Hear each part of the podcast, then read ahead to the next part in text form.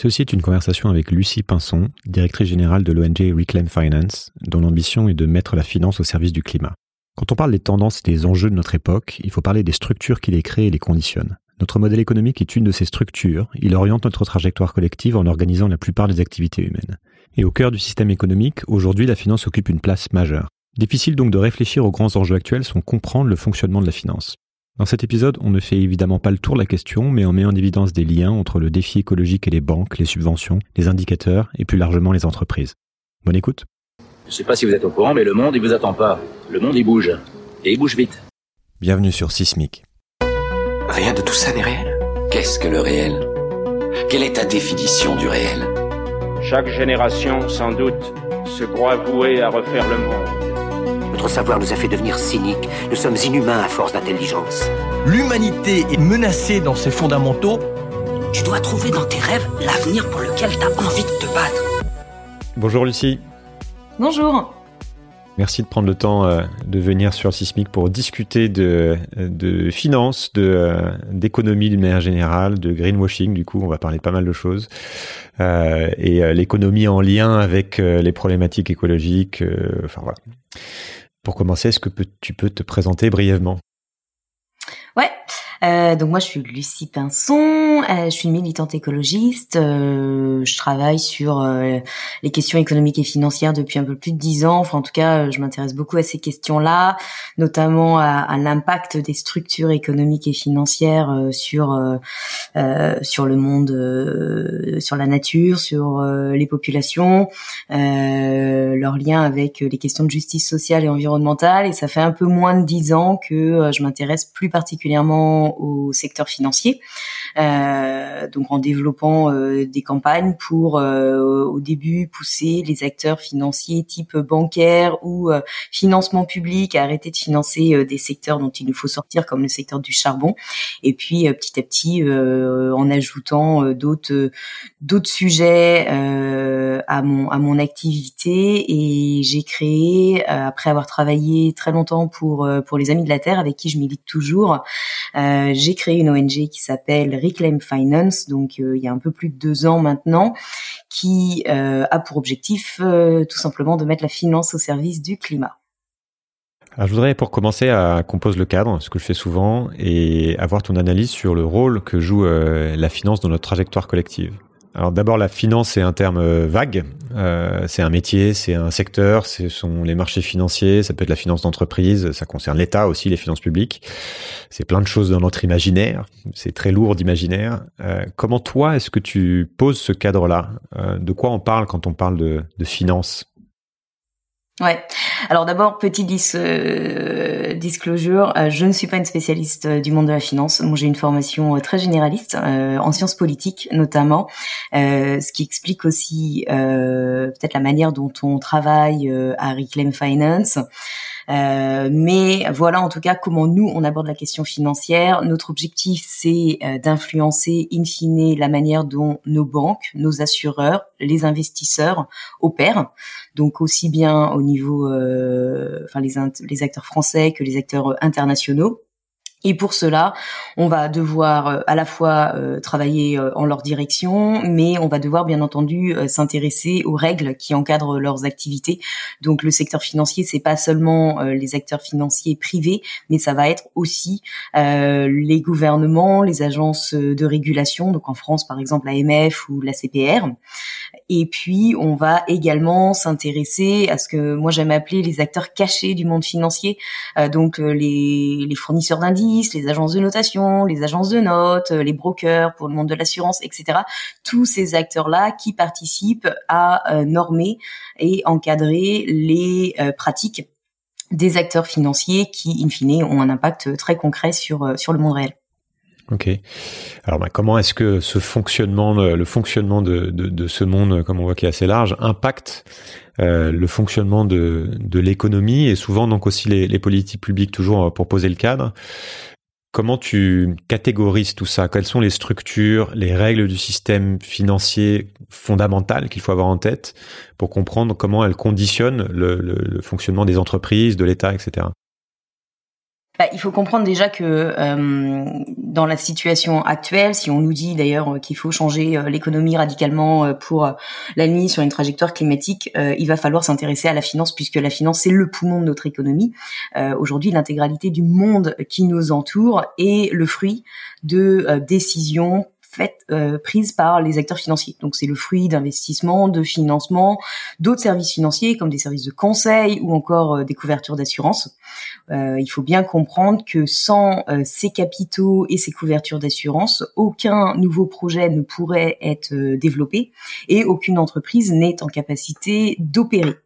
Donc c'est bien les structures fondamentales de, de notre économie pour prendre un exemple très concret, euh, si vous avez un projet euh, type euh, le terminal de gaz naturel liquéfié qui se situe dans la vallée du sud Texas aux États-Unis, qui s'appelle Rio Grande LNG, ce projet est aujourd'hui soutenu par une banque française qui s'appelle Société Générale qui euh, accompagne l'entreprise pour mener euh, toutes les études nécessaires au développement du projet euh, pour s'assurer que ce projet est bankable, il peut, il, can fly, euh, il peut être rentable.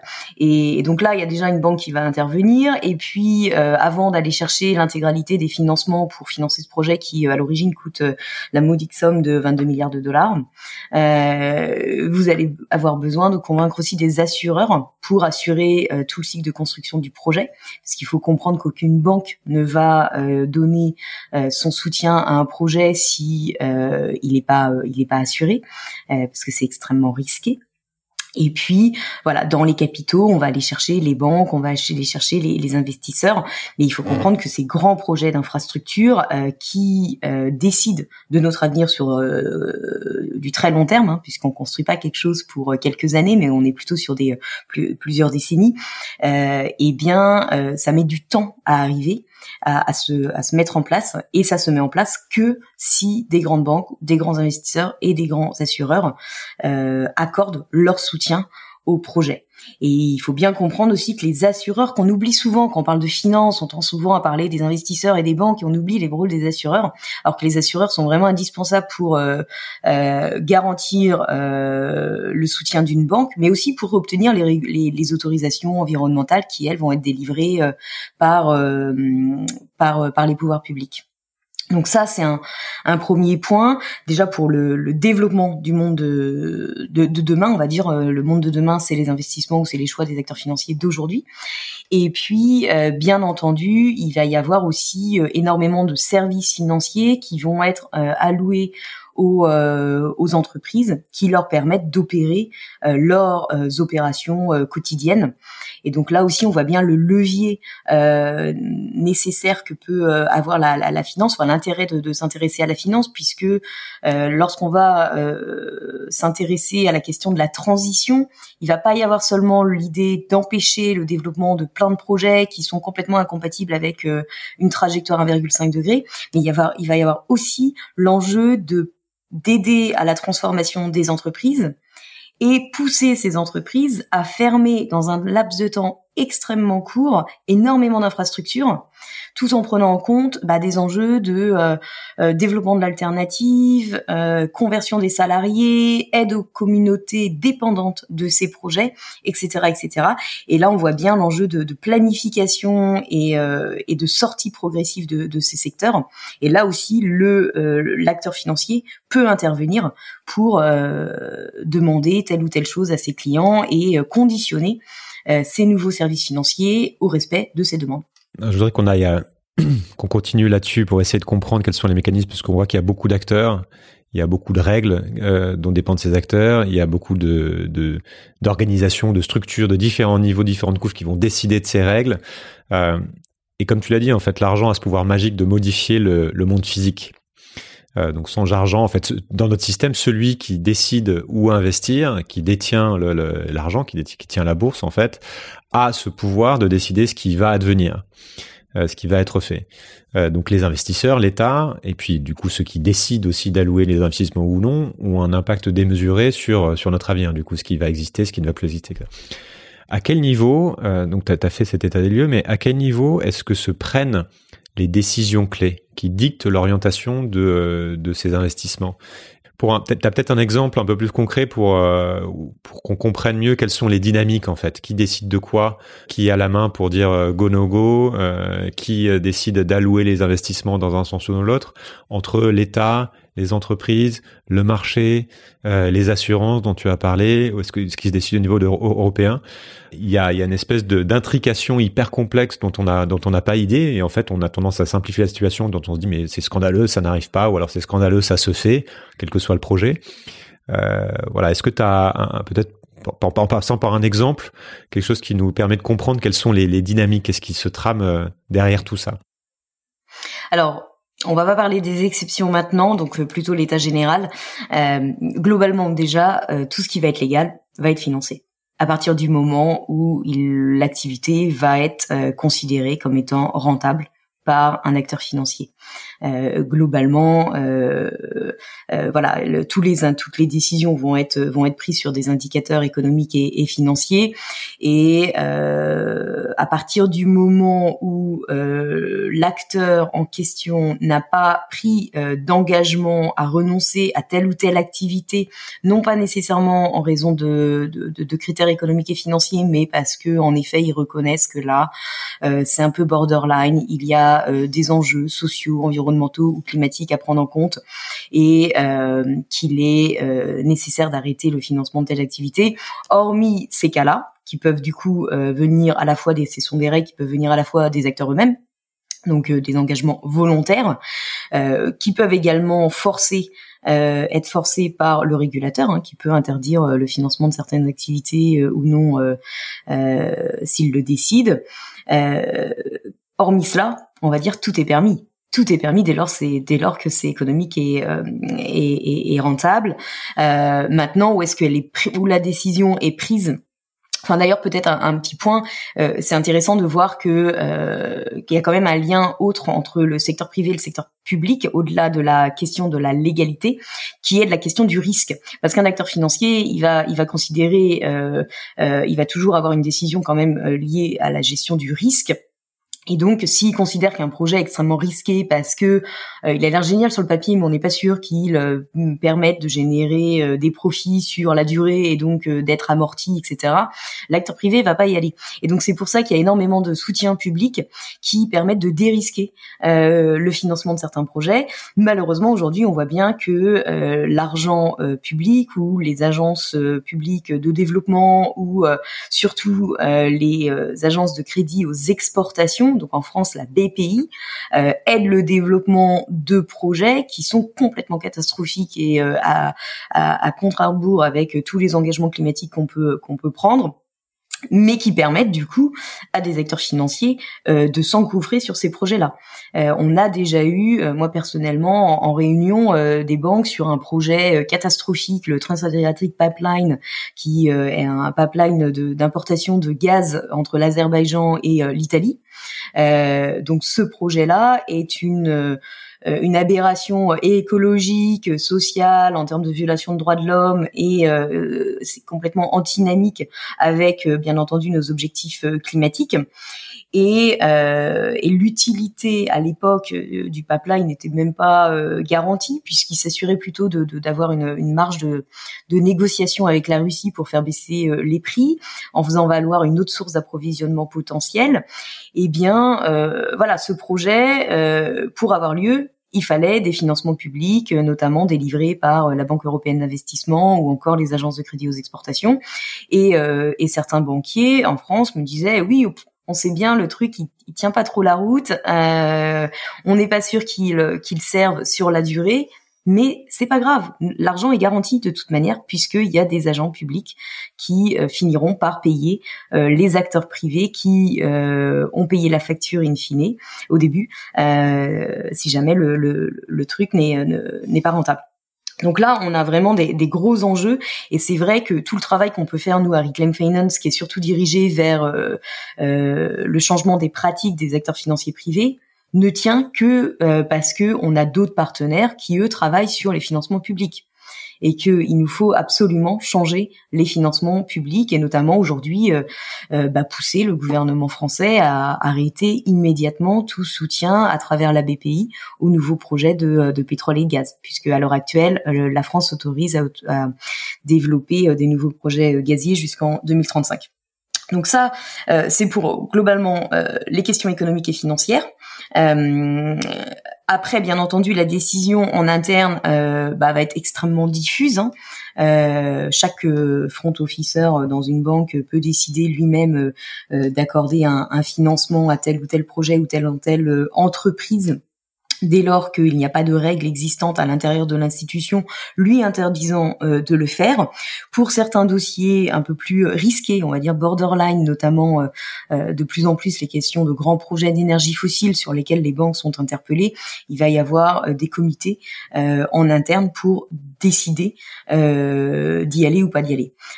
donc ça, ça va se mettre en place de plus en plus en réaction aux pressions de la société civile euh, pour que ces banques arrêtent de financer euh, ces projets. Et puis pour certains gros clients, bien entendu, la décision n'est prise encore bien plus haut, euh, directement au niveau du, PDG.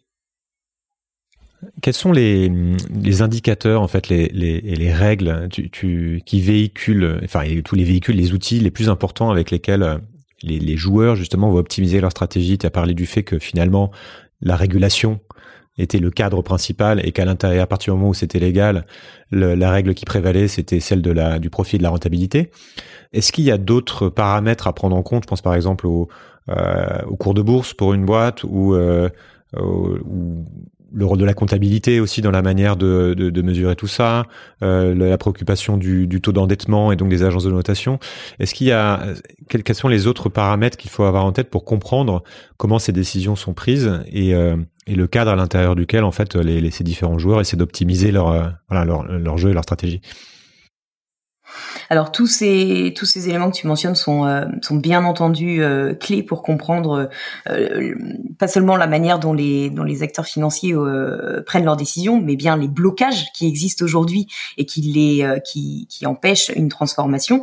on peut revenir alors la comptabilité, c'est un point extrêmement important et aujourd'hui il y a énormément de débats et c'est clairement une des une des évolutions qui changerait beaucoup la donne, euh, à savoir est-ce que on, intégrerait dans la comptabilité euh, le, capital naturel, euh, environnemental et social pour changer la manière dont les, les bilans sont, euh, sont construits, euh, de manière à euh, pousser les acteurs économiques à aller au-delà, en effet, des, des questions purement économiques et financières pour pour mettre à leur bilan également les ressources dont ils dont ils ont besoin pour opérer, l'impact qu'ils vont avoir dans le monde réel, etc. Donc ça, c'est un point en effet extrêmement important. la valorisation boursière, ça c'est un point, c'est assez intéressant aussi parce que c'est des choses qui euh, peuvent évoluer aussi avec une euh, dans le bon sens, on va dire. Euh, par exemple, on a une étude de Société Générale qui montre que lorsque les assureurs, notamment AXA et d'autres grands assureurs européens, ont adopté une politique forte sur le secteur du charbon, eh bien ça c'est ça aboutit à une valorisation boursière. Euh, ils ont gagné plusieurs points euh, en bourse. Et d'après les analyses de Crédit Agricole, c'est directement lié au fait que ils ont adopté une politique euh, une politique charbon forte qui est reconnue par les agences comme euh, euh, extrêmement important pour diminuer le risque et donc euh, favoriser la rentabilité à long terme de de la valeur d'AXA ou de Zurich ou de Allianz. Donc ça c'est un point. Malheureusement aujourd'hui c'est plutôt, enfin il y a encore quand même le fait que des entreprises aujourd'hui, on peut nommer Total Energy par exemple, est extrêmement rentable verse en plus des dividendes extrêmement importantes à ses actionnaires. Et donc ça, clairement, ça bloque euh, la prise de décision, que ce soit une prise de décision euh, orientée vers de l'exclusion. Les acteurs financiers se s'engage à atteindre la neutralité carbone à l'horizon 2050. Clairement, Total n'est pas en chemin de l'atteindre, donc on pourrait exclure la valeur. Euh, ou inversement, à défaut de l'exclure, on pourrait au moins euh, peser de toutes nos forces sur Total pour euh, rectifier le tir. Eh bien non, on va avoir des acteurs qui vont trouver des arguments plus ou moins bidons pour justifier leur maintien de leur soutien à Total globalement parce que ils ont un dividende qui est extrêmement intéressant et que Total se porte comme un charme euh, en bourse. Euh, dos, en fait, sa valeur euh, coup de cœur, voilà, c'est le terme utilisé. Euh, donc, donc là, on a vraiment une, une grosse dichotomie. Après, c'est vrai que au-delà de ces indicateurs purement financiers, il y a d'autres raisons qui font que un acteur prend une décision ou pas. Euh, il va y avoir des, des, des, des, des facteurs très politiques euh, fondés sur euh, les relations euh, avec, entre un acteur financier et un émetteur, donc l'entreprise, ou encore euh, des, des, facteurs politiques aussi sur la place de l'entreprise dans euh, la politique d'un pays et dans la capacité d'un pays à rayonner ou en tout cas aller capter des ressources à l'étranger. Euh, et rebelote, c'est le cas, c'est le cas de Total. Euh, J'imagine qu'il y a une histoire d'indépendance énergétique, de, de, souveraineté, de risque, enfin de, de perception en tout cas de tout ça. Et on voit bien, même pour prendre un exemple plus précis, plus concret sur euh, sur le cas de Total, Total aujourd'hui développe un énorme projet euh, de pipeline de bruit de chauffée en Afrique de l'Est qui s'appelle le projet ICOP, qui est lié à un autre projet, le projet Tilanga, qui consiste à ouvrir des nouvelles réserves pétrolières en Ouganda et de les transporter jusqu'en Tanzanie. Et donc, euh, ce projet-là est une, pareil, une aberration écologique et aussi en termes de, respect des droits de l'homme, puisqu'il y a énormément de, villages euh, euh, délocalisés de force. Et, et on a là des banques françaises qui, par exemple, ont fini par admettre qu'elles ne financeraient pas le projet directement. BNP, Crédit Agricole, Société Générale. On attend toujours l'annonce de, de Natixis. mais ce qui est intéressant, c'est qu'il n'y a eu aucune déclaration publique. Il n'y a eu aucune déclaration publique. Euh, l'info est sortie que grâce à un article des Échos dans lequel personne n'est cité. Et si personne n'est cité, c'est vraiment parce qu'il y a une difficulté à assumer cette décision qui risquerait d'embarrasser Total Énergie. Et ça, c'est vraiment un point très très important. C'est des décisions sont prises ou ne sont pas prises aussi parce que Total a une certaine place en France. Euh, la ministre de l'écologie Pompili s'était euh, avait réagi à cette fausse déclaration des banques pour euh, les encourager et elle s'était fait voilà rouspéter très rapidement par le gouvernement français parce que le message indirect ça veut dire que Total en effet son projet n'est pas n'est pas top euh, et ça ça passe pas. Et donc il faut aussi comprendre qu'il y a beaucoup de décisions qui sont prises ou pas prises en fonction euh, des intérêts personnels ou euh, politiques avec une entreprise. Sur le perso les relations personnelles dernier exemple et, euh, je m'arrête là toujours sur Total pour avoir un petit fil rouge euh, vous pouvez comprendre que BNP a du mal à exiger des choses très forte de Total dès lors que vous avez le président de BNP qui est au bord de Total. Voilà, petit petit cas d'étude. On en revient toujours au classique euh, conflit d'intérêts, collusion euh, et problématiques très humaines en fait qui sont absolument pas nouvelles pour comprendre pour comprendre ce qu'il y a derrière aussi des mécanismes énergétiques parce que finalement enfin on va en reparler aussi ce sont euh, ce sont toujours des, des personnes qui décident ou qui ne décident pas de, de, de changer les choses même s'il y a certainement des des sujets qui nous emportent. Euh, je voudrais qu'on continue un petit peu sur cet état des lieux que tu as commencé à faire, puisqu'on on sait qu'une des priorités annoncées, euh, notamment via les accords de, Paris, c'est euh, de sortir des énergies fossiles. Donc tout le monde, tout le monde le sait, tout le monde est d'accord là-dessus maintenant. Euh, et pourtant, les investisseurs, certaines banques, la plupart des banques, enfin je ne sais pas la plupart d'ailleurs, mais en tout cas les, États continuent de largement, subventionner, financer les énergies fossiles, les projets, euh, et plus largement même tout ce qui est tout ce qu'on appelle l'extractivisme, parce que c'est très rentable, notamment. Où est-ce qu'on en est exactement? Est-ce que tu peux faire euh, continuer dans, cet état des lieux de la situation et m'expliquer ce qu'il faut avoir en tête, euh, comprendre des mécanismes et des différents acteurs qui maintiennent ce statu quo? Euh, alors d'abord pour donner quelques quelques chiffres sur où, est-ce qu'on en est, euh, on a publié un rapport avec nos partenaires internationaux euh, il y a quelques semaines et qui a révélé que les 60 plus grandes banques internationales ont accordé 4,6 milliards de dollars de financement au charbon, au pétrole et au gaz. Euh, nous, à Reclaim Finance s'intéresse particulièrement au secteur énergétique et notamment au financement des énergies fossiles puisque elles représentent la majorité euh, des émissions au niveau au niveau international. Et donc c'est ce que fait euh, ce rapport qui s'appelle Banking on Climate Chaos.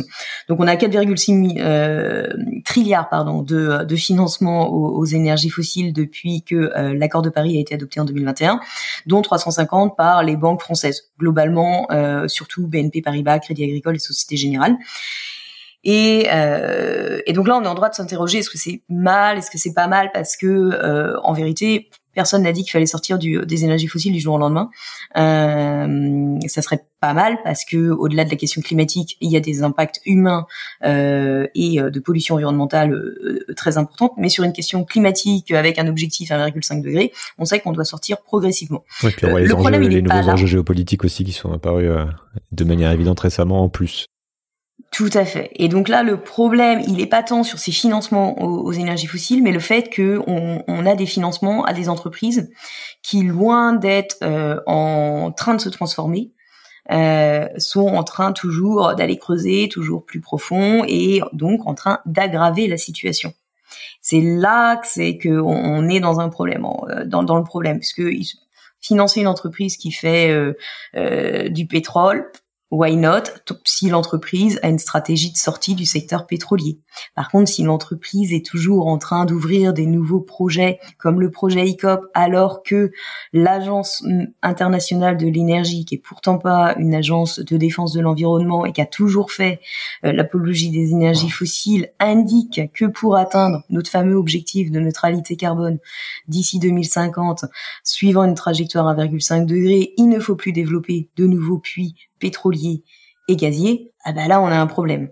Euh, donc voilà un peu la situation actuelle, à savoir que pour le secteur du charbon, en tout cas en France, globalement, il y a eu des vraies transformations sur la manière dont les acteurs financiers abordent la question. Par contre, sur le secteur du pétrole et du gaz, euh, on en est encore, on en est encore très loin. Alors pourquoi on n'arrive pas à, en sortir sur les freins qui existent euh, aujourd'hui? Bon, déjà, on a des freins euh, tout à fait structurels euh, liés à la manière dont les marchés financiers et puis les acteurs, euh, les acteurs opèrent et, sont eux-mêmes organisés.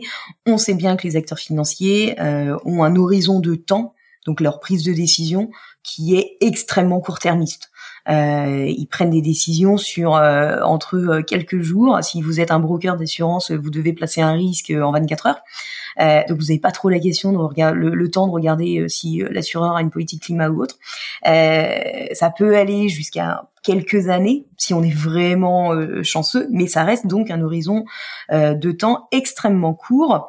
Or, la matérialisation des risques financiers liés au dérèglement climatique, eh bien, elle peut avoir lieu dans un horizon de temps un peu plus long, euh, voire beaucoup plus long. Euh, c'est de moins en moins le cas parce que euh, on voit bien que le dérèglement climatique s'intensifie et les conséquences sont de plus en plus palpables, avec également des conséquences très concrètes, notamment si vous êtes un assureur. Mais globalement, on reste quand même avec un gros écart entre le fait que les risques ils sont plutôt de moyen et de long terme, alors que les décisions sont, sont prises sur le sur le court terme. donc ça c'est le c'est le c'est le premier point. Euh, et ce qui explique le fait que on, a beau parler toujours de, de stranded assets et le dernier rapport du GIEC indique bien que euh, euh, on a intérêt à agir maintenant parce que l'inaction coûtera beaucoup plus cher que l'action et que aujourd'hui continuer d'investir dans énormément de nouveaux projets polluants qui n'ont pas leur place dans le budget carbone, c'est investir dans des stranded assets. Donc c'est perdre économiquement et financièrement demain. Euh, mais avec le problème de, de, de l'horizon de temps, on a, on, a, on a toujours du mal à agir là-dessus. Le deuxième problème, il est, euh, il est beaucoup plus profond, euh, je pense, et c'est euh, lié au fait qu'aujourd'hui on a quand même une une économie qui est euh, qui est méga financiarisée et on a une finance qui est pas du tout au service de l'économie réelle et que les seuls critères de décision, comme on l'a dit, restent principalement des critères donc économiques et, financiers. On commence à voir que en interne, au niveau des, des acteurs financiers, on a des de on essaye en tout cas dans certaines entreprises de euh, faire changer les règles du jeu pour faire pour notamment au niveau des, euh, de la rémunération des, euh, des dirigeants d'entreprise pour s'assurer que leur rémunération soit au moins en partie indexée à l'atteinte d'objectifs climatiques. Alors, on pourrait déjà se poser la question est-ce que les objectifs sont bons et est-ce que c'est une part assez conséquente? Mais c'est vrai que ça reste pour l'instant extrêmement minoritaire et mal intégré. Et donc, euh, donc on, on, a du mal à, à voilà à, à, à opérer la, la, transformation personnellement, euh, j'en veux pas trop euh, aux, aux, traders. Enfin, on peut comprendre que le trader de la Tour de la Défense euh, euh de Société Générale euh, bah, n'intègre pas le climat dans ses dans ses dans ses prises de décision, puisque euh, ça ne lui est pas demandé et son bonus à la fin du mois, il n'est pas lié à ça. donc ça, c'est des, des, des, des choses qu'il va falloir changer si on veut vraiment opérer une transformation. Mais in fine, on, ça soulève donc la question plus fondamentale qui est euh, pourquoi la finance devrait s'intéresser au climat? C'est vrai ça. Pourquoi Et donc la finance à la base euh, s'intéresse au climat toujours dans une logique de rentabilité en fait et de profitabilité. Euh, la question c'est comment le dérèglement climatique va impacter euh, les profits de demain avec la question des stranded assets ou encore va déstabiliser profondément le, secteur financier et donc in fine avec des impacts très forts sur sur les acteurs financiers. Et donc ça, cette logique-là, c'est la logique dominante à travers laquelle la finance aborde la question climatique. On parle de matérialité unique, matérialité euh, financière, et donc il s'agit pour les acteurs financiers de comprendre comment ça va les impacter, et puis in fine, on va essayer de passer entre les gouttes. Mais ça marche pas du tout. Ça ne marche pas du tout parce que euh, il y a le problème de l'horizon de temps et il y a le problème euh, de ce que les, les analystes même de, des banques centrales, notamment de la Banque de France, ont démontré que euh, c'est pas euh, modélisable. Le risque n'est pas modélisable parce que le dérèglement climatique nous projette dans une incertitude radicale. On sait globalement qu'il va se passer ça, ça, ça, ça, mais de, de, de on, est loin de pouvoir comprendre précisément la manière dont ça va se matérialiser. Et donc, euh, et donc, on ne peut pas agir euh, pour euh, pour prévenir ce risque-là. Et donc, dans ce contexte, euh, nous, on est favorable à un changement radical d'approche euh, où on, doit d'abord non pas gérer le risque, mais prévenir l'impact. On doit faire en sorte que les acteurs financiers ne changent pas leur activité parce que euh, telle ou telle euh, activité pourrait euh, générer du risque demain, mais renoncent à financer certaines activités parce que certaines activités ont un impact direct dans le monde réel sur les populations qui est incompatible avec des objectifs de durabilité. D'accord, donc ça, ça voudrait dire non pas seulement anticiper les vagues qui viennent, mais contribuer à ce qu'elles soient moins grandes, quoi. C'est ça, ce qui change radicalement le rôle d'une entreprise. Est-ce qu'une entreprise est là pour se faire euh, du pognon euh, au détriment du monde réel, ou à l'inverse, euh, est-ce qu'on remet l'entreprise au cœur d'un projet sociétal et son but est de contribuer à un modèle de développement durable? Donc là, on voit qu'on a un, un, énorme problème structurel sur la manière dont les règles du jeu sont définies. En fait, c'est on, va, il faudrait qu'on y revienne un peu plus tard, mais qu'on parte justement sur les entreprises et euh, toujours en, en commençant par faire un état des lieux de ce qui se fait aujourd'hui, puisqu'on entend maintenant euh, beaucoup d'entreprises, presque toutes, parler de, euh, de, du sujet, et donc toutes les grandes entreprises ont, ont ce qu'on appelle un, un, plan, un plan net zéro, un plan zéro carbone à 2025, 2030, 2040, etc. Et euh, on voit aussi donc l'évoquement de tout l'écosystème de l'impact. Il y a des fonds à impact, de la finance à impact, la finance verte, les, les green bonds, enfin il y a plein plein d'outils, plein de choses qui se créent autour de ça. Il y a un vrai marché qui est en train de se développer. Et donc on se dit que tout le monde a compris que euh, puisque tout le monde dit qu'on a compris et que euh, ça y est, c'est du sérieux, qu'il euh, y a vraiment des plans euh, qui sont euh, effectivement tenables, réalistes. On va être net zéro, neutre en carbone d'ici peu. Même l'aviation a un plan. Quels sont les outils financiers les mécanismes les leviers théoriques qui permettent à ces entreprises de travailler sur leur impact et de, venir avec euh, ce type de plan sur la table? Qu'est-ce qu'il y a là-dedans? Je pense au marché carbone, la compensation carbone, il y a des produits dérivés, j'imagine, qui existent. Euh, et puis il y a aussi tout simplement certaines choses qui sont opaques et euh, dont on se dit qu'elles vont advenir euh, dans un futur certain. Comment tu regardes aujourd'hui quelle, lecture faut-il avoir en fait de ces grandes déclarations? Intéressant, il y a beaucoup de choses dans ta question. D'abord sur les engagements net zéro, c'est intéressant parce que en effet tous les grands acteurs financiers aujourd'hui ont pris des engagements à atteindre la neutralité carbone à l'horizon 2050. Ils ont rejoint euh, des alliances comme la NetZ-BA, la Net Zero Banking Alliance ou la NetZ euh, Asset Owner Alliance ou la Net Zero Instruments Alliance. Et tous ensemble, ils font partie de la grande alliance qui s'appelle le Glasgow Financial Alliance for Net Zero. Ouais, tout le monde est du bon côté de, du côté de la lumière. Alors sur le diagnostic, on a tout bon. Hein. Franchement, non, non. Sur les objectifs, globalement, euh, ils sont tous engagés sur les bons objectifs. Le problème, en effet, c'est comment on les atteint. Euh, et c'est assez intéressant de voir que dans ces espaces de, de discussion, ils travaillent globalement à des méthodologies euh, pour aligner leur portefeuille sur euh, cet objectif. Alors il y a, y a, énormément de problèmes structurels, on pourra on pourra y revenir, mais il y a notamment, enfin c'est intéressant de voir que euh, la question des outils, notamment ceux que tu as mentionnés, les green bonds ou autres, vont pas forcément être discutés dans ces dans ces dans ces cadres-là. Et, et ça démontre bien quand même que il y a un côté euh, voilà euh, gadget euh, dans tous les produits financiers qui vont être euh, développés sur la question des, green bonds bon on va pas refaire le débat qui est assez assez connu mais c'est vrai que on, on, lève les sourcils quand on voit qu'il y a eu une obligation verte soutenue en partie par BNP Paribas en janvier pour financer l'extension d'un aéroport à Hong Kong. Bon bah voilà, ça, ça, ça illustre bien euh, le problème. Euh, est-ce que le green bond il est vraiment vert? Et euh, et puis même s'il était vraiment vert, est-ce que ça suffirait? De la même manière, le fonds à impact. Alors, faut déjà s'entendre sur qu'est-ce que veut dire l'impact. je pense que certains acteurs en ont une lecture et une application honnête mais qu'à goûter il y a tout et n'importe quoi. et dans tous les cas, faut se poser la question est-ce que cela suffit. Or, le problème aujourd'hui, c'est qu'on est quand même dans une logique plutôt de, de millefeuille où on ajoute euh, des nouveaux euh, produits financiers euh, qui peuvent avoir une utilité ou non, mais qui dans tous les cas viennent en complément et non euh, euh, remplacer les, outils existants et les financements existants. Ça va être la même chose pour le financement des énergies renouvelables.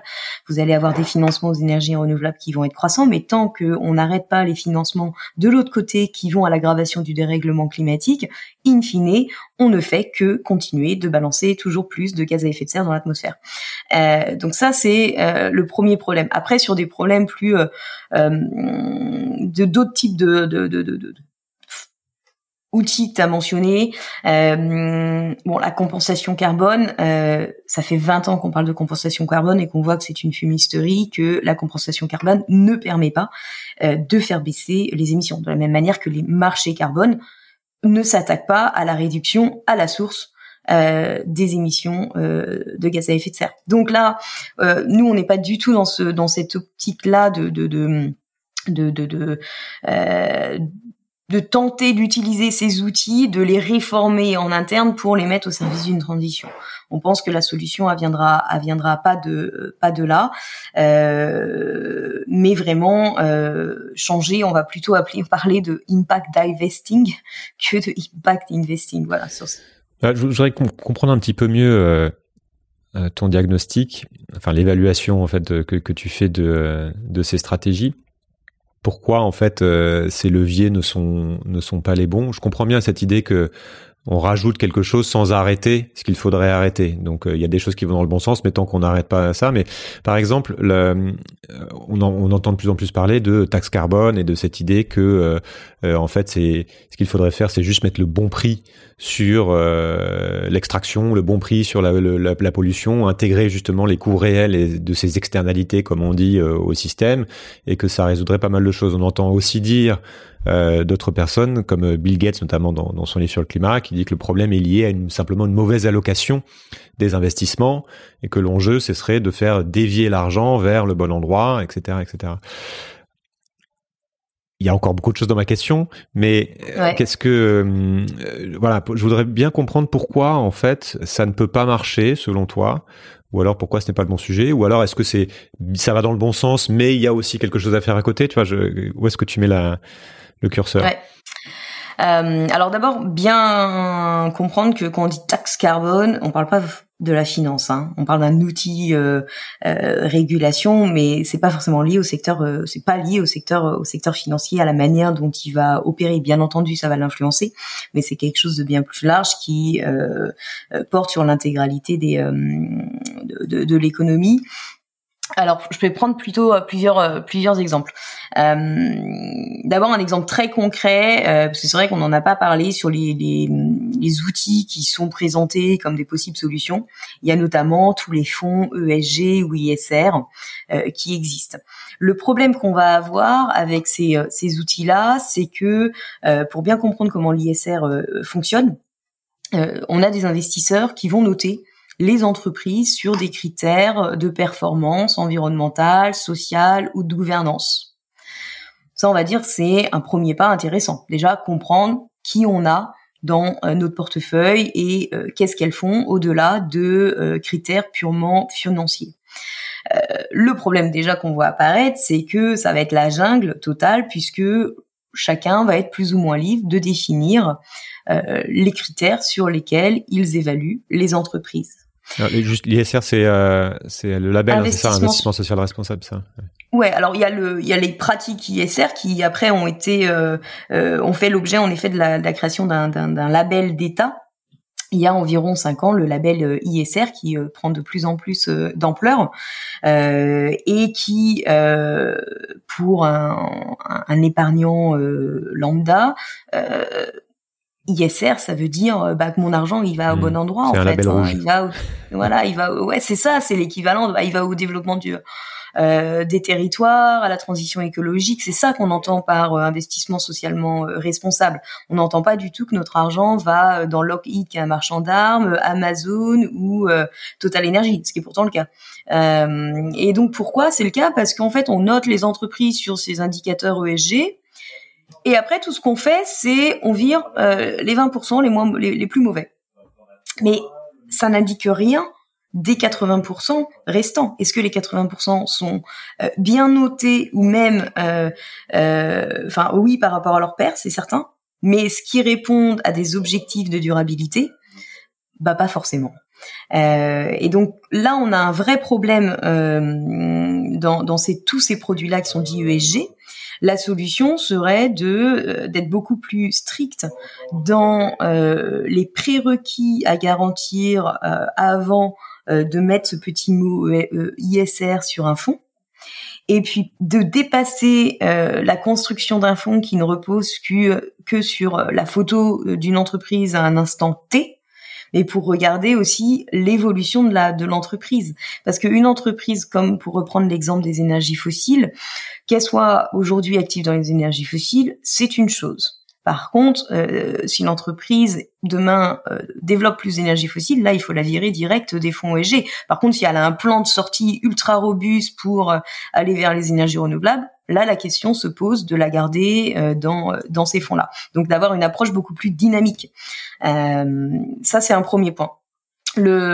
Pour revenir à ta question sur sur de Bill Gates, c'est ce qui suffirait de tout peindre en vert et puis tout irait bien. Euh, bah non, parce qu'on le sait bien, euh, les énergies renouvelables, euh, elles se construisent pas à partir euh, de vide. elles demandent tout de même l'exploitation de ressources naturelles qui sont pas infinies, etc. Donc se pose une question de, de, de changement beaucoup plus profond du système économique on en a un tout petit peu parlé euh, suite euh, à, la guerre menée par Poutine en, Ukraine avant euh, de mettre le sujet sous le tapis et puis aujourd'hui c'est pas du tout le chemin qu'on est en train de suivre.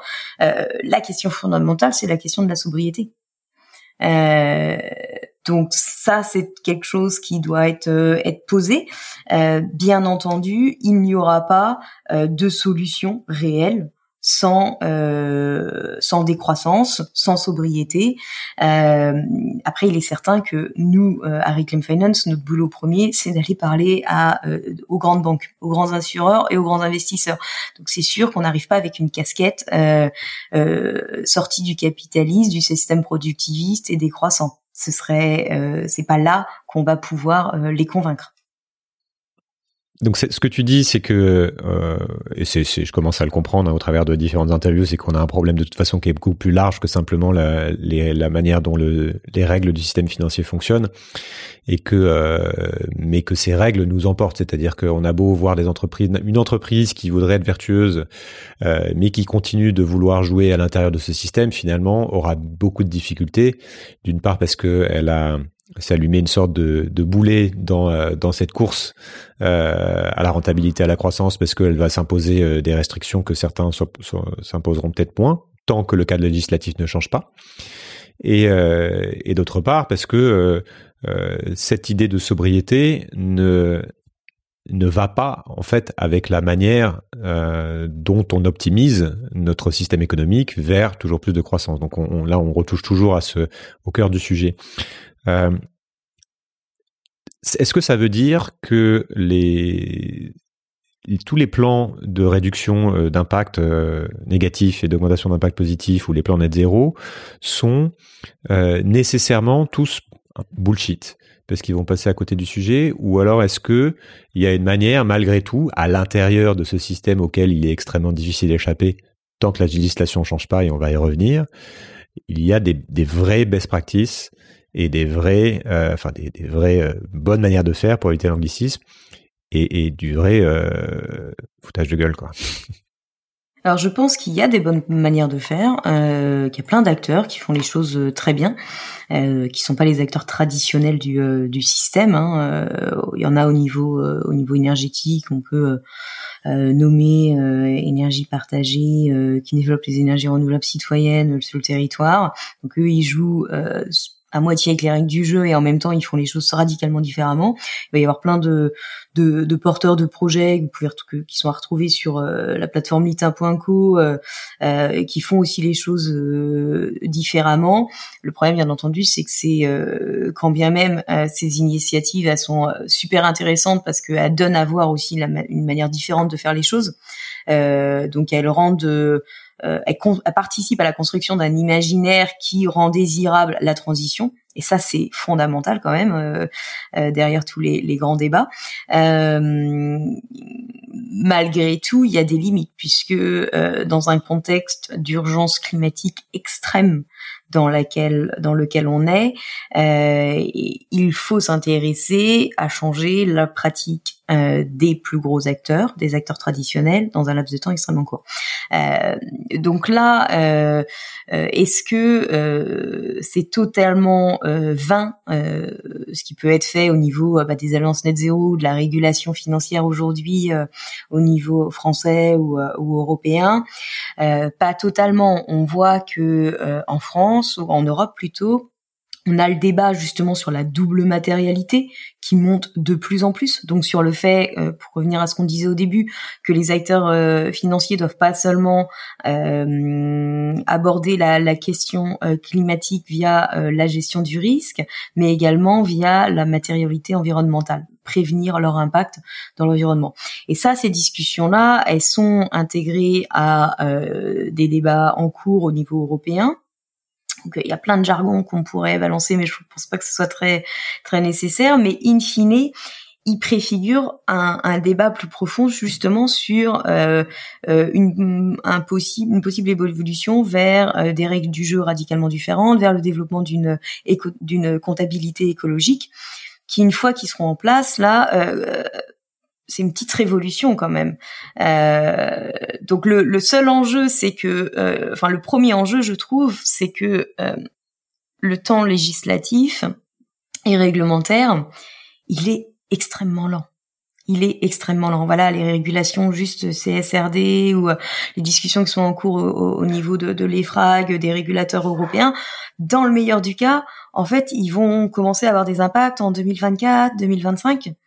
Euh, et on est très très loin euh, d'avoir une, là à ce moment-là une comptabilité écologique dans toutes les entreprises.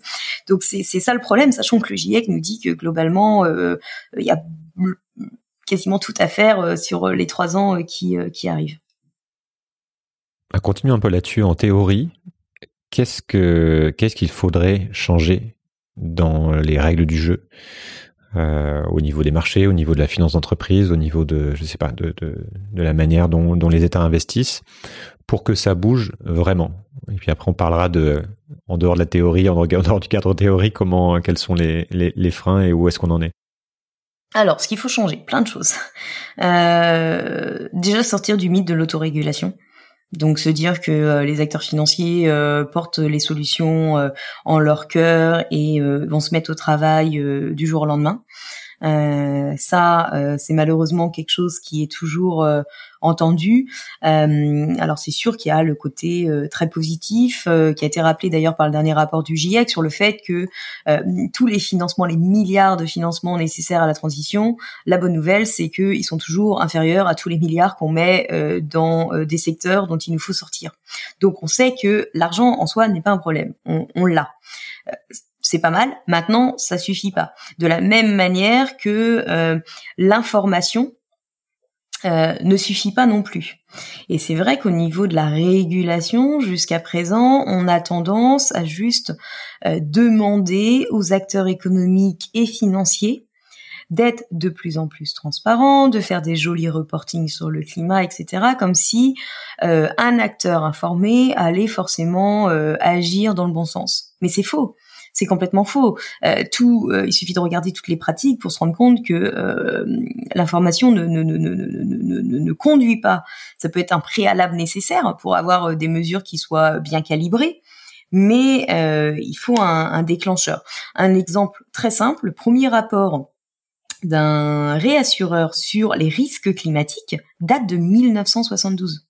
Et il aura fallu à ce réassureur 45 ans pour se dire peut-être que si le dérèglement climatique est un risque, je vais arrêter de le nourrir en réassurant des nouvelles centrales à charbon. Alors que ça faisait déjà des années que les scientifiques nous disaient que euh, toute nouvelle centrale à charbon était incompatible avec euh, nos objectifs climatiques et que en, vérité, un enfant de 4 ans euh, aurait eu cette idée-là déjà avant de se dire en fait continuer à ajouter du carbone dans un monde qui ne peut pas en avoir, c'est pas une bonne idée. Mais il a fallu 45 ans. Euh, donc vraiment, l'information ne suffit pas, quand bien même ça serait nécessaire. Euh, de la même manière que euh, l'autorégulation ne, marche pas. Et c'est vrai qu'aujourd'hui, dans tous les textes, on a quand même une large marge de manœuvre laissée aux acteurs économiques et financiers pour euh, appliquer euh, les régulations. Et souvent il va y avoir des caveats, des petites des petites des petites exceptions possibles puisque il va y avoir des, des, formulations conditionnelles ou alors si les données le permettent ou si euh, c'est possible. Et donc ça ça va permettre aux acteurs de de, de, de s'en échapper avec beaucoup aussi de règles qui sont du complain or explain.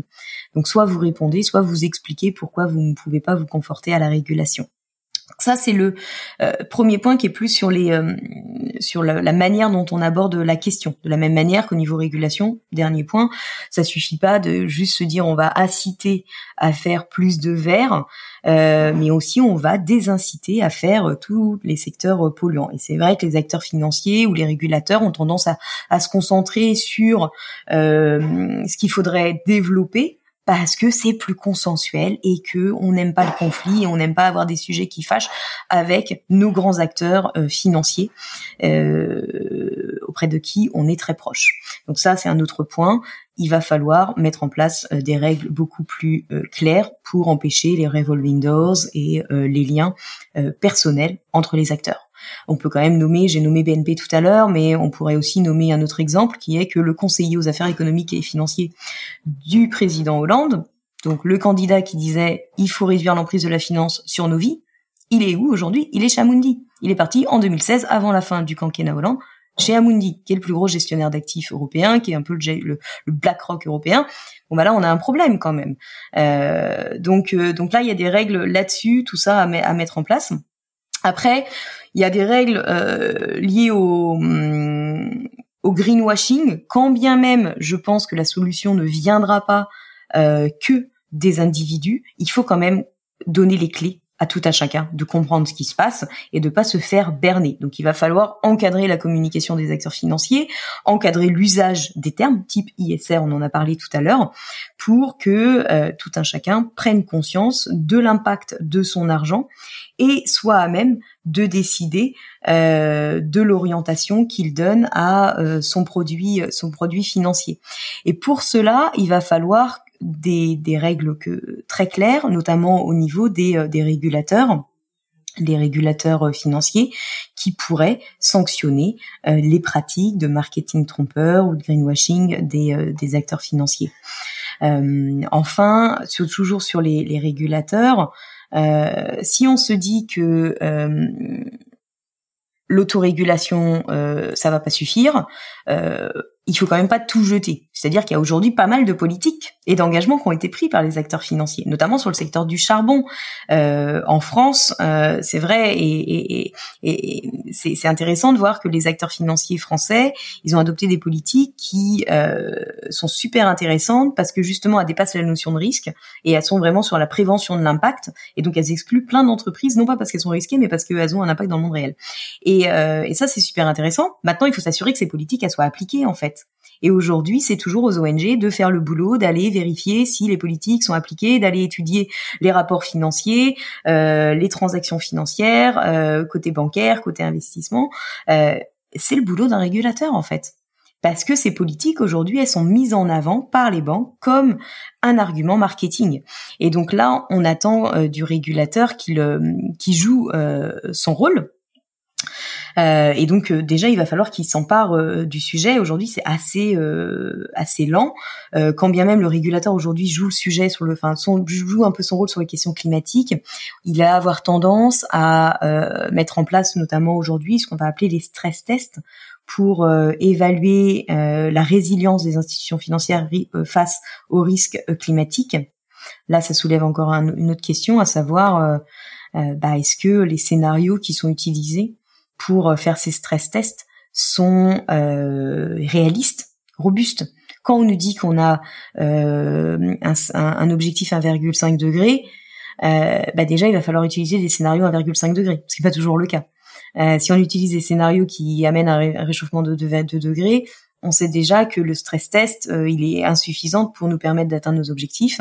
Il va falloir aller regarder si ces scénarios sont réalistes. Est-ce qu'ils ont beaucoup de compensation euh, euh, ou est-ce qu'ils misent beaucoup sur le développement de technologies de capture et de stockage des émissions qui sont aussi une nouvelle stratégie d'évitement mis en avant par les acteurs économiques et financiers, se dire que on peut se permettre d'émettre encore de nombreuses années, parce que demain, on va avoir les technologies pour capter tout ce qu'on aura émis.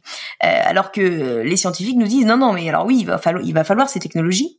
Pareil, c'est pas tout ou rien, il va en falloir, mais il en faut pour les secteurs sur lesquels il est très très difficile d'opérer une transformation permettant des baisses des émissions et que c'est bien dès maintenant qu'il faut permettre les émissions.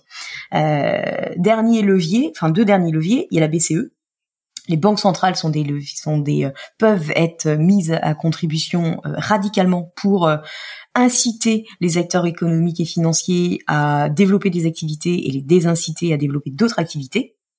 donc ça via notamment la politique monétaire et prudentielle. Et puis enfin, peut-être la dernière, mais qui est à mon sens la première des mesures, qui est l'interdiction. Pourquoi on n'interdit pas à nos acteurs économiques et financiers de développer ou de financer des projets que la science stipule être strictement incompatibles avec notre objectif de limiter le réchauffement à 1,5 degré. On interdit les moteurs thermiques à une certaine date. Pourquoi aujourd'hui on se refuse toute interdiction euh, pour les acteurs financiers? Alors pourquoi Et parce que c'est en, pratique, c'est toujours la, question la, plus compliquée. Hein, c'est en pratique comment on fait? Et on en revient à, une conversation sur cette idée que derrière il y a toujours des, humains, des euh, des rapports entre les humains, des, des, rapports de force aussi. À quel niveau, en fait, le changement de, de ces règles du jeu peut se faire? Tu en as un peu parlé, mais euh, est-ce que c'est juste de la réglementation d'abord? Euh, Est-ce que ça se passe en France, au niveau européen, au niveau international, dans les entreprises, etc. Et surtout, quel est le plan en fait? Comment euh, Enfin, je ne sais pas si tu as une idée derrière, mais c'est, j'imagine que c'est un ensemble de choses. Mais comment comment on fait et quels sont les blocages humains les plus compliqués à adresser? Alors comment euh, comment on fait d'abord au niveau tu parles des des des des des, niveaux d'action. Bien entendu ça va être le niveau d'action national européen international. Surtout tous ces enjeux là euh, on parlait de la, réglementation euh, CSRD euh, des discussions au niveau de l'EFRA comptabilité écologique etc ça va être ou l'enjeu de la double matérialité euh, L'Europe est plutôt favorable à ça. Bien entendu, il va y avoir une grosse discussion avec les Américains qui sont radicalement opposés à cette approche-là et qui ne sont euh, ne pensent la question climatique que par la gestion du risque. Euh, donc, il va y avoir toujours des enjeux d'avancer à notre échelle nationale ou européenne et après d'aller convaincre à l'international ou d'installer un rapport de force pour imposer que l'international évolue dans le même sens. Ça, c'est un premier point. Maintenant, euh, quels sont pratico-pratiques les, leviers euh, les leviers d'action? Euh, Moi, je crois pas à un changement radical du, système.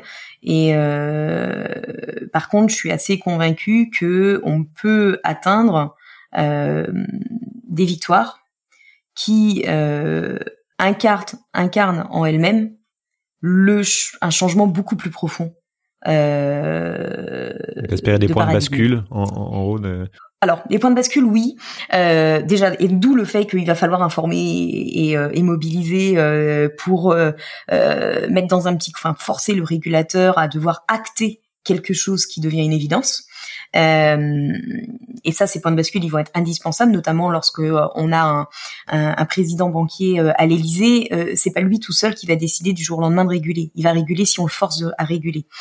donc les points de bascule, ils, vont, venir de, je pense, la mobilisation et gagner des soutiens dans une part conséquente de, la population, et également en poussant les acteurs financiers eux-mêmes mine de rien, à euh, évoluer dans la bonne direction. Parce que à défaut de gagner le soutien euh, des grands acteurs financiers de ce monde euh, à des réformes profondes, à minima, ils peuvent déjà se taire ou ne pas faire obstruction à la mise en place de régulation. Et ça, c'est important dans un rapport de force. On va avoir des gens qu'on ne va jamais convaincre. Par contre, on peut au moins les neutraliser euh, ou en tout cas faire en sorte qu'ils ne s'opposent pas ouvertement, frontalement euh, à des mesures qui sont proposées et qu'ils indiquent qu'ils sont plutôt favorables à y aller dès lors que des régulations ne s'imposent pas seulement à eux, mais à un nombre conséquent d'institutions, puisque bien entendu, il faut quand même rappeler qu'on est dans un système compétitif et qu'il va y avoir des enjeux aussi de, concurrence entre entre les acteurs et qu'il faut mieux du coup appliquer des règles à un large ensemble d'acteurs pour euh, pour les faire accepter. Euh, maintenant, quand je dis aller chercher des victoires qui incarnent un changement plus profond de de système. Je peux peut-être revenir sur ce que j'ai déjà mentionné, mais sans rentrer dans le détail, sur le secteur du charbon. Euh, pendant des années, les acteurs euh, financiers ont exclu les entreprises actives dans le secteur du charbon et qui avaient plus de 50% de leur activité dans le secteur du charbon. Et donc naturellement, ces entreprises très exposées en part relative au secteur étaient les plus risqués financièrement. C'est-à-dire si vous avez une régulation du carbone ou euh, une, euh, une décision de sortie du, du, charbon par un pays, bah, les entreprises qui ont une large part d'activité dans le secteur vont être euh, vont tomber, vont être vont être sous le choc et, et donc c'est autant de risques pour l'acteur financier qui les a soutenus. Le problème, c'est que c'est une approche purement par le risque et qu'on va se voir en regardant la réalité du secteur du charbon qu'on a des entreprises qui sont euh, très peu exposés au charbon en part d'activité. Si vous prenez Glencore, par exemple, Glencore, le charbon, c'est 6% de son chiffre d'affaires. C'est rien. Par contre, c'est le neuvième plus gros producteur au monde. Donc, Là, par contre, c'est un énorme, c'est parce que l'entreprise est tellement grosse, et tellement diversifiée qu'elle est très risquée euh, pour le monde réel. Mais en termes de risque financier lié au charbon, c'est pas c'est pas si gros que ça vu que c'est 6%. Ou encore, vous avez des entreprises qui vont être à 10%, 5%, etc., qui sont donc pas risquées financièrement, mais qui développent des nouveaux projets dans le secteur du charbon, qui eux sont là pour durer euh, si vous prenez une centrale charbon, 40, 50 ans. Et donc, quand bien même l'acteur financier, il s'en, il s'en tamponne un peu parce que son prêt, il sera remboursé euh, sur euh, une courte durée, puis ça se trouve, c'est des services financiers qui finissent pas à son bilan, donc il n'y a pas de risque financier. Bah, pour le monde réel, c'est extrêmement impactant. Et donc là, ce qu'on a réussi à faire en France, euh, et puis c'est également adopté par pas mal d'acteurs euh, financiers internationaux, c'est qu'ils excluent les entreprises. Ces entreprises-là, des entreprises sont très peu exposées en part relative, mais qui sont des poids lourds du secteur ou qui développent des nouveaux projets. Et ça, c'est intéressant parce que en, en, en ayant obtenu cette euh, cette politique, non seulement déjà ça fait moins de financement pour le secteur du charbon et donc c'est toujours bon à prendre en vrai. Ça ça fait toujours moins d'impact, moins d'émissions, donc moins de population impactée. Sur le court terme, ça sauve des vies tout de suite. Et second temps, c'est que en faisant ça, les acteurs eux-mêmes ont commencé à se dire en fait, il est possible d'agir à travers un prisme de double matérialité en prévenant notre impact et pas seulement le risque. Et donc ça, voilà, c'est ce type de victoire-là qu'il nous faut aller toujours chercher, pas seulement une exclusion pour une exclusion ou une, pratique pour une pratique, mais vraiment en quoi cette pratique, elle nous rapproche euh, d'un système financier qui opère radicalement différent, différemment, pardon. Prenons l'exemple des, subventions, encore, enfin, tu es déjà dessus, mais subventions aux énergies fossiles, dont, tu as parlé tout à l'heure.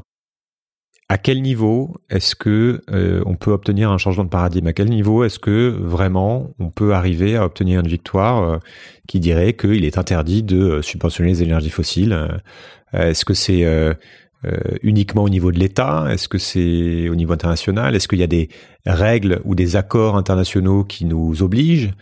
Tu vois comment comment ça se passe et quelles sont les discussions qui ont lieu sur le sujet entre lobby, euh, conflits d'intérêts, etc.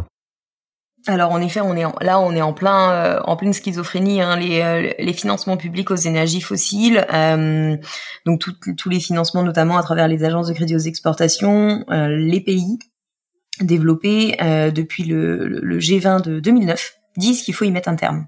Et on n'y est toujours pas. Euh, donc tous les ans, depuis 2009, ils disent oui, oui, il faut arrêter euh, ces financements-là. Euh, président Macron a fait énormément de déclarations euh, dans ce sens en tant que quand il était euh, sacré champion de la terre, euh, mandaté par les Nations Unies pour travailler sur la question de la redirection des flux financiers pour les sortir des énergies fossiles. et pourtant, on n'y est toujours pas puisqu'en France, on autorise toujours le financement à travers la BPI, on fournit des garanties pour être exact, pas des financements, euh, à des projets euh, pétroliers euh, d'ici jusqu'en 2025 et puis gaziers jusqu'en 2035. autant dire une hérésie quand on regarde toutes les, conclusions du, du de l'AIE ou, ou du GIEC qui nous disent que ces projets-là sont incompatibles avec le budget carbone restant. Euh, ce qu'on a eu dernièrement euh, pour voir les leviers d'action, ça peut être de façon, c'est une décision qui peut se prendre euh, seule au niveau de l'État français, hein, du gouvernement français. le gouvernement français a été le premier en, en 2015 à dire bon bah j'arrête au moins le charbon. Euh, ça, c'est quelque chose que euh, que Macron a, a, resservi, en réchauffé euh, pas mal de fois sous son mandat, parce qu'il l'a acté dans la dans la loi, il l'a écrit, voilà. Mais c'était quelque chose de décidé par François Hollande et Ségolène Royal en 2015, en amont de la COP 21. et donc ça, c'était voilà, c'est possible d'agir au niveau national.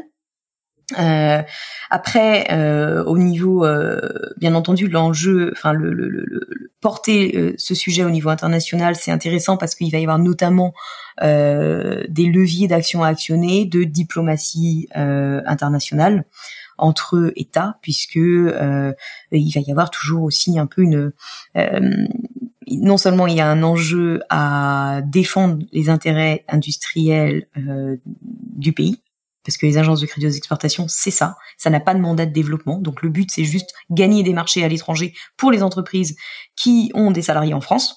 Euh, donc en l'état pour le pétrole et le gaz, on parle de Technip, on parle de Total, euh, globalement. Euh, donc il y a un enjeu de concurrence et puis il y a un autre enjeu quand même aussi de posture sur la scène internationale et la diplomatie en termes de diplomatie climatique. Et on est quand même aussi dans une course à l'échalote à qui va être le mieux, le, plus disant en matière climatique entre les pays, euh, les pays développés. Euh, et donc là, on a eu une déclaration à, à, la COP 26 qui a été extrêmement embarrassante pour la pour la France, puisqu'il y a eu une déclaration d'une coalition of the willing, donc des petits pays, des pays qui se réunissent ensemble pour euh, annoncer l'arrêt de leur soutien aux énergies fossiles euh, d'ici fin 2022, 21 même, je ne sais plus une des dates. Et je crois que c'était 2022 quand même pour laisser un peu de temps aux, pays de s'organiser. on a eu le Canada, l'Allemagne, les États-Unis, etc. Donc vraiment tous les gros pays, les Pays-Bas, euh, étaient dedans et la France refusait euh, d'y aller. Elle a fini par rejoindre euh, l'alliance début le dernier jour de la COP. donc déjà une honte de rejoindre cette, cet engagement vraiment à la fin parce qu'elle est un peu acculée, parce que le nombre de pays à s'engager ne cesse d'augmenter et la France refuse de y aller. Et par contre, Pompili s'est quand même fendu d'une déclaration en fin de journée pour dire oui, oui, oui, on a signé ça, mais finalement ça ne nous engage pas. Alors pourquoi, pourquoi en fait? Pourquoi Qu'est-ce qui se passe dans les justement dans les coulisses?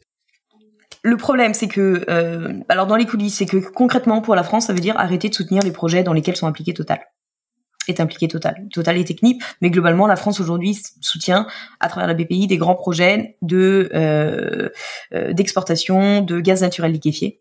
donc des projets en Arctique, des projets au Mozambique, dans lesquels intervient directement directement Total, des projets extrêmement risqués et, et la garantie française est intéressante pour euh, justement permettre les, financements les financements privés, les sécuriser.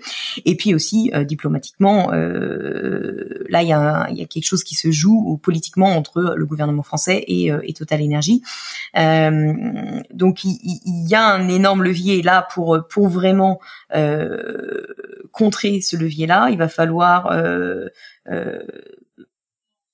porter la bataille au niveau diplomatique, au niveau international, mais également au niveau français, tout simplement. Euh, ce sujet est encore très très peu connu de la population française et il va falloir mettre la pression sur le gouvernement pour euh, la collusion entre les intérêts de, Total et, euh, et le gouvernement français, c'est ça? Entre autres entre autres. Mais du coup, il faut mettre la, pression sur le gouvernement français, euh, le prochain gouvernement français, euh, pour euh, dès la première année euh, du quinquennat les forcer à prendre des engagements, des engagements climatiques qui concernent qui concernent la, la BPI.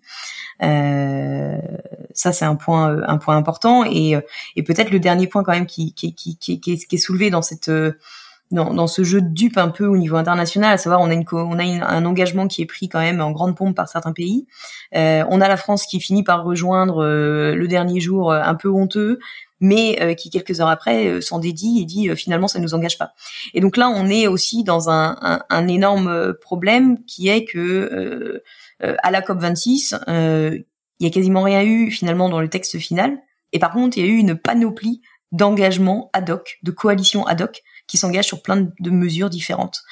Et, euh, et là, on peut en, valo en, en, vouloir aussi au, à la manière dont ces sujets sont traités euh, médiatiquement, puisque euh, on est toujours en train de dire oui, bah c'est bien quand même, c'est des engagements supplémentaires, ça va dans le bon sens, dans une logique de progrès, sauf qu'on reste encore sur des choses extrêmement volontaires qui n'engagent personne, puisque on peut annoncer quelque chose le matin et s'en dédire le soir.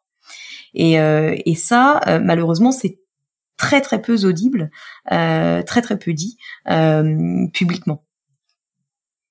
Bon, on voit que c'est compliqué, c'est compliqué de faire bouger les choses.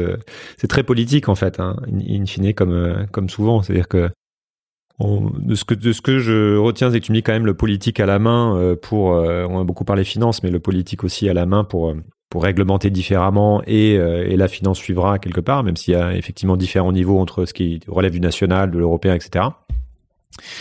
Euh, et le politique est, aussi coincé dans des dans des rapports de force, dans des dans des collusions, dans parfois même dans des niveaux de corruption, etc. qui font qu'on a du mal à, à faire bouger les lignes. Ouais, peut-être. Est-ce que est-ce que tu vois euh, les choses évoluaient différemment dans d'autres pays. Par exemple, si on parle de, des énergéticiens, enfin voilà, euh, les Anglais aussi ont Shell. Enfin, il y a d'autres d'autres nations qui ont des pétroliers. Est-ce que c'est partout pareil ou est-ce que il y a des choses qui se jouent euh, euh différemment et on voit des best practices, enfin des des exemples en fait à suivre? qui nous donnerait une idée aussi de la manière dont dont ce rapport de force s'établit, dont cette bataille est menée, ou voilà, est-ce que c'est structurel partout et du coup ça nous emporte? Euh, au niveau énergétique, non, c'est euh, c'est difficile d'avoir des best practices et puis surtout euh, les les quelques avancées quand même intéressantes, notamment côté au Royaume-Uni avec la COP 26, il y avait eu des engagements forts sur sur justement le financement euh, à l'étranger de projets fossiles ou même euh, d'opérations sur euh, le territoire. Le, un projet porté par Shell s'appelle Cambo était avait été annulé. bon là, il y a des discussions sur sa relance suite à la situation en, en Ukraine. donc on voit que c'est jamais tout tout c'est jamais linéaire. Euh, on a vu aussi qu'il y a pas mal de pays qui s'engagent du coup à, géométrie variable, à savoir ils s'engagent sur euh, leur territoire national à ne pas euh, opérer d'énergie fossile comme c'est le cas de la France, parce que finalement il y en a pas tant que ça non plus, donc c'est assez facile comme, à prendre comme engagement. par contre, on prend pas l'engagement miroir d'arrêter à l'étranger. Euh, et inversement, on va avoir des, du coup des pays qui ont signé une déclaration, mais pas l'autre, selon euh, les intérêts, euh, les intérêts du, du pays. au niveau, au niveau des, des acteurs, des acteurs financiers, c'est assez dur aujourd'hui de voir plus de d'amélioration dans dans dans dans dans, dans il n'y a pas réellement de dynamique plus intéressante plus intéressante ailleurs il y a peut-être euh, du coup, euh, pour pas rester que dans le pessimisme, j'allais dire du coup, qu'est-ce qui te donne espoir hein, euh, Il y a il y a des choses intéressantes. Il y a déjà il y a des brèches dans lesquelles on peut s'engouffrer pour pour agir. Euh, parce que on l'a dit tout ça in fine malgré toutes les règles économiques et financières en place euh, l'échanger ne découle que d'une que de décisions euh, donc c'est très politique.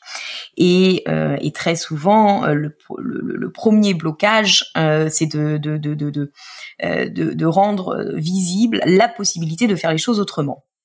Et donc, euh, c'est pour ça que c'est intéressant d'avoir quand même toutes ces alternatives euh, qui euh, qui se développent parce que ça montre qu'on peut faire différemment. Euh, donc, ça permet de gagner le, soutien de, de, de, beaucoup de personnes qui après vont porter au, à, plus grande échelle une demande de changement. il y a aussi au niveau même stru des structures elles-mêmes qui incarnent le monde économique aujourd'hui. des changements qui opèrent, qui, qui ont lieu sous lors du lors d'une situation de crise. On peut penser notamment euh, aux réactions de certains acteurs financiers euh, suite euh, à l'invasion par Poutine de l'Ukraine. Là, il y a eu des acteurs américains qui ont désinvesti des entreprises, mais il y a eu surtout un fournisseur d'indices, MSCI, qui a dit bon bah j'enlève toutes les entreprises russes de mes indices. Et ça, c'est euh, quelque chose euh, qui inquiète, enfin, voilà, qui euh, qui intéresse beaucoup les les, les, les, les personnes comme comme celles qui travaillent à Reclaim Finance parce que les indices aujourd'hui façonnent beaucoup le, le, le, le, monde le monde financier et les, les, les investissements des grandes sociétés d'investissement. Et, et la réponse qui nous est euh, toujours donné, c'est c'est pas possible de changer les indices. comprenez? C'est pas possible. Il y a tellement de clients derrière. Euh, on peut en créer d'autres, mais on ne peut pas changer euh, ceux qui sont qui dominent aujourd'hui le marché. Eh bien, il a fallu une invasion et en deux jours, toutes les entreprises russes avaient été euh, exclues, sorties des indices de, de MSCI. Et donc ça, on voit que finalement, l'impossible est impossible seulement pour des raisons politiques ou euh, et, et, et, ne l'est plus dès lors qu'il y a une décision de changement. Et donc nous, euh, il y a pas mal de choses comme ça qui se passent euh, autour de nous qui permettent de s'engouffrer et de faire en sorte que ce phénomène très rare devienne la règle et devienne la norme. Et là, on a déjà, ça fait dix ans maintenant que je travaille sur la finance. Euh, il y a dix ans, le, la responsabilité juste des banques dans les règlements climatiques, c'était pas une évidence. Donc, et, et c'est devenu une évidence et on s'est battu pour faire reconnaître le, le périmètre de responsabilité. et aujourd'hui, c'est acté. Donc euh, il y a quand même beaucoup de choses aujourd'hui qu'on identifie, notamment cette question des indices, comme euh, des brèches euh, dans lesquelles s'engouffrer pour changer la manière dont dont les choses, dont le système opère. Et en termes de, de, de, de source d'espoir. Bon bah voilà, je l'ai je l'ai mentionné quand même. Le, le il y a de plus en plus d'alternatives qui se qui se développent et quand bien même c'est difficile à dire trois jours après une élection présidentielle, euh, on voit quand même qu'il y a aussi de plus en plus de gens qui se sentent concernés par la question climatique et on n'a jamais eu autant de monde à descendre dans la rue pour défendre un, changement de système euh, qui dépasse voilà la question énergie renouvelable versus énergie fossile, hein, mais qui vraiment descendent dans la rue parce que ils, veulent, ils portent un projet de société qui est radicalement différent. Bah, on va peut-être finir là-dessus plutôt parce qu'on me, dit parfois que certains épisodes sont un peu, euh, un peu, on en repart en étant un peu déprimé, un peu lourd. Euh, vu que tu as, évoqué le fait que depuis, euh, depuis des années, depuis dix ans, il y a beaucoup de choses qui, qui change et que et que malgré tout, malgré la lourdeur du système, malgré tout ce qu'on a évoqué, hein, qui qui sont beaucoup de freins, il y a un mouvement qui est enclenché. Qu'est-ce que tu as en tête quand tu parles de ça? Quels sont les progrès très concrets que tu euh, que tu vois et les lignes que tu vois bouger?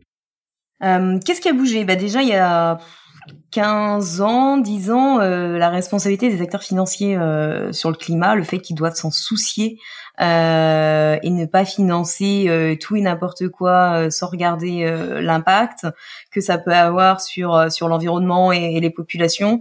C'était pas quelque chose d'accepté. Euh, donc aujourd'hui, on, on, voit que c'est radicalement euh, euh, différent puisque euh, il y a plus de 500 institutions financières hein, qui s'engagent sur le climat, sur les bons objectifs. Ça veut pas dire qu'elles s'y mettent, mais en tout cas, elles ont reconnu que ça relève de leur responsabilité et qu'elles doivent aligner leurs activités sur sur ces objectifs. Donc ça, c'est c'est quelque chose qui c'est qui est intéressant parce que ça montre, euh, ça s'est pas fait naturellement. C'est quelque chose qui, euh, bien entendu, a été euh, accéléré, aidé par certains gros événements qui sont organisés, qui permettent de mettre un coup de projecteur sur un sujet. La COP 21, par exemple, a été un énorme accélérateur pour la prise, la prise en compte de, de, la question climatique par les acteurs financiers mais ça vient, c'est un aboutissement de d'années euh, de pression, euh, de conflits d'intérêts qui ont été mis en place par euh, ou, de demandes qui ont été portées par la société civile et notamment par des associations comme les Amis de la Terre où on s'est battu pour faire reconnaître que bah oui, c'est de votre responsabilité, vous pouvez pas tout financer. Et puis après, on s'est battu pour cadrer le champ de responsabilité. Une banque elle va avoir tendance à considérer que si un service financier ne finisse pas à son bilan, ou si elle n'est qu'un intermédiaire lorsqu'elle aide une entreprise à émettre des actions et des obligations, c'est pas de sa responsabilité. Ça, c'était le discours tenu euh, il y a dix ans. Aujourd'hui, c'est plus le cas. Aujourd'hui, les banques, euh, lorsqu'elles s'engagent, euh, elles accordent, elles nous accordent le fait que ça doit couvrir les émissions d'actions et, d'obligations. Donc ça, c'est un, un, un, premier point. Aujourd'hui, de autre euh, autre bataille, euh, c'est que du coup ça c'est en train d'être insufflé partout au niveau de au niveau de, de ces de ces acteurs là. Euh, il y a encore énormément de, pro, de, de professionnels qui euh, ne sont pas soumis à des exigences, mais mais mais on y va petit à petit. Euh, donc ça c'est intéressant sur juste l'approche. Deuxième truc qu'on a, enfin qui, qui qu'on peut s'en satisfaire, c'est si on regarde le nombre de batailles qui ont conduit à l'annulation de grands projets euh, d'énergie fossile dans le monde. On en a quand même empêché un certain nombre. Et, euh, et ça, rien que ça, ça vaut le coup de, de se battre pour ça parce que euh, bah, les populations locales, euh, elles ont gagné, elles ont, elles ne sont pas, elles ont pas leur leur eau qui va être surpolluée, leur air pollué, elles ont toujours droit à leur terre, etc. Et donc, il faut bien rappeler que si on se bat pour la question climatique, c'est pas une question de 1,5 ou 1,6 degrés, c'est une question de nombre de personnes impactées par les dérèglements climatiques. Et là, on a gagné énormément de batailles ces dernières années. Euh, qui ont un impact très concret pour euh, des centaines ou des milliers de, de personnes. Donc ça, c'est important de l'avoir en tête. Et puis, il y a également pas mal de, de, de, de, mesures qui ont été adoptées, qui, euh, comme je le disais avant, incarnent en elles-mêmes un changement de paradigme, une autre manière de faire. Et donc, chacune de ces victoires euh, préfigure un autre secteur financier, une autre manière de, de, de, fonctionner. Et ça, c'est euh, ça, c'est extrêmement euh, intéressant puisque ça montre que euh, ça va peut-être pas se faire, on va peut-être pas avoir un grand soir de la finance, mais on peut faire changer les choses. Dernière question, un conseil pour euh, peut-être en lien avec ça aussi, avec les avec les auditeurs, soit dans leur vie personnelle, soit dans leur travail? La question en fait du quoi faire de toutes ces informations est, de plus en plus importante. Bon, alors je suis personne pour dire quoi faire à tout à chacun. Chacun fera bien ce qu'il ce qu'il veut, mais comme il y a de plus en plus de gens qui qui se sentent un peu angoissés face face aux défis qu'on a qu'on a devant nous. Euh, la meilleure, le meilleur antidote, c'est s'engager, je dirais. Trouver des gens avec qui euh, avec qui militer. Euh, il y a plein de manières de, de militer. Et, et c'est vraiment, en tout cas à mon niveau, une, une, une, source de joie. Et puis ça permet aussi voilà de pas se sentir voilà complètement déprimé quoi. Ça nous donne un but pour sortir pour nous lever le matin. Euh, moi il y a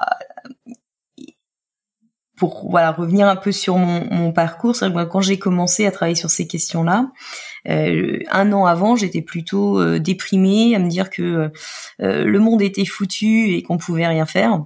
Euh, à deux doigts d'aller partir élever, faire faire pousser mes carottes et c'est tout. Et puis en fait, en fait, par l'action des gens, on découvre des gens géniaux, ça nous donne énormément de force et on voit qu'on on fait changer les choses quand même euh, a posteriori, on voit que euh, la situation est, radicalement différente de celle euh, d'il y a euh, d'il y a dix ans ou quand on a commencé à, à s'engager. Et donc et donc ça, voilà, c'est le meilleur la meilleure chose à, à faire. Levez-vous, allez allez vous battre avec des gens. On va s'arrêter là. Merci beaucoup, Lucie. Merci à toi. Voilà. J'espère que cet épisode vous a plu. Vous pouvez comme d'habitude retrouver les notes détaillées et les infos complémentaires sur sismic.fr. Si le podcast vous plaît, parlez-en, mettez une note sur Apple Podcast et pour ne rien rater, rejoignez-moi sur les réseaux sociaux ou abonnez-vous à la newsletter.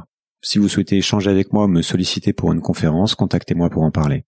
Merci pour votre écoute et à bientôt dans un autre épisode. Changer le monde?